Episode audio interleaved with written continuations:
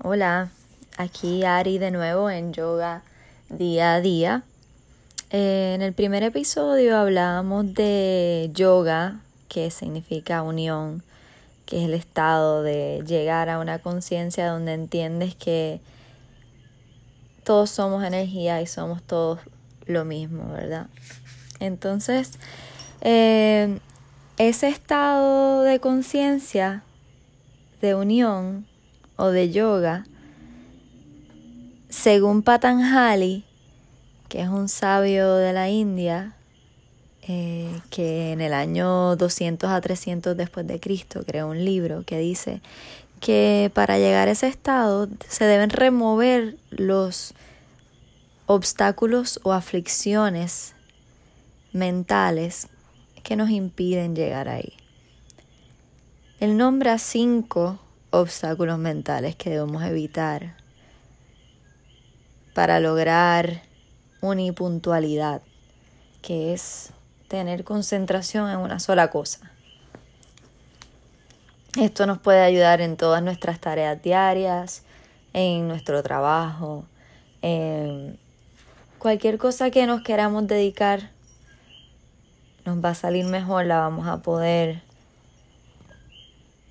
dominar o amaestrar si le dedicamos toda nuestra atención. Pero para eso hay que ir quitando los obstáculos mentales. Y así en la práctica, poco a poco, podemos ir elevando nuestra conciencia. Entonces, esos cinco obstáculos mentales que menciona Patanjali eh, son los siguientes. El primero es la ignorancia del ser. El segundo es el egoísmo o codicia. El tercero el apego excesivo. El cuarto la aversión o el odio. Y el quinto el miedo a la muerte. Así que estos cinco obstáculos mentales nos van a estar impidiendo llegar a ese estado de unión, de verdad, de iluminación o de concentración simplemente en la vida diaria. El primero, que es la ignorancia del ser, es lo que mencionábamos sobre entender que somos una misma energía, que no eres simplemente la mujer o el hombre o no eres el cuerpo solamente, no eres bajita o bajito, sino simplemente eres energía, eres un alma dentro de este cuerpo que es el vehículo que te mueve y que eventualmente se desintegrará. Simplemente eres esa energía y todos somos esa energía, esa misma energía. Entonces entender eso nos remueve ese primer obstáculo mental para llegar al estado mental de yoga. Y cómo lo removemos practicando constantemente el discernimiento. O sea, en las situaciones actuales, cuando puedes decir, pero espérate, todos somos uno, todos somos la misma energía, trabajar para eso.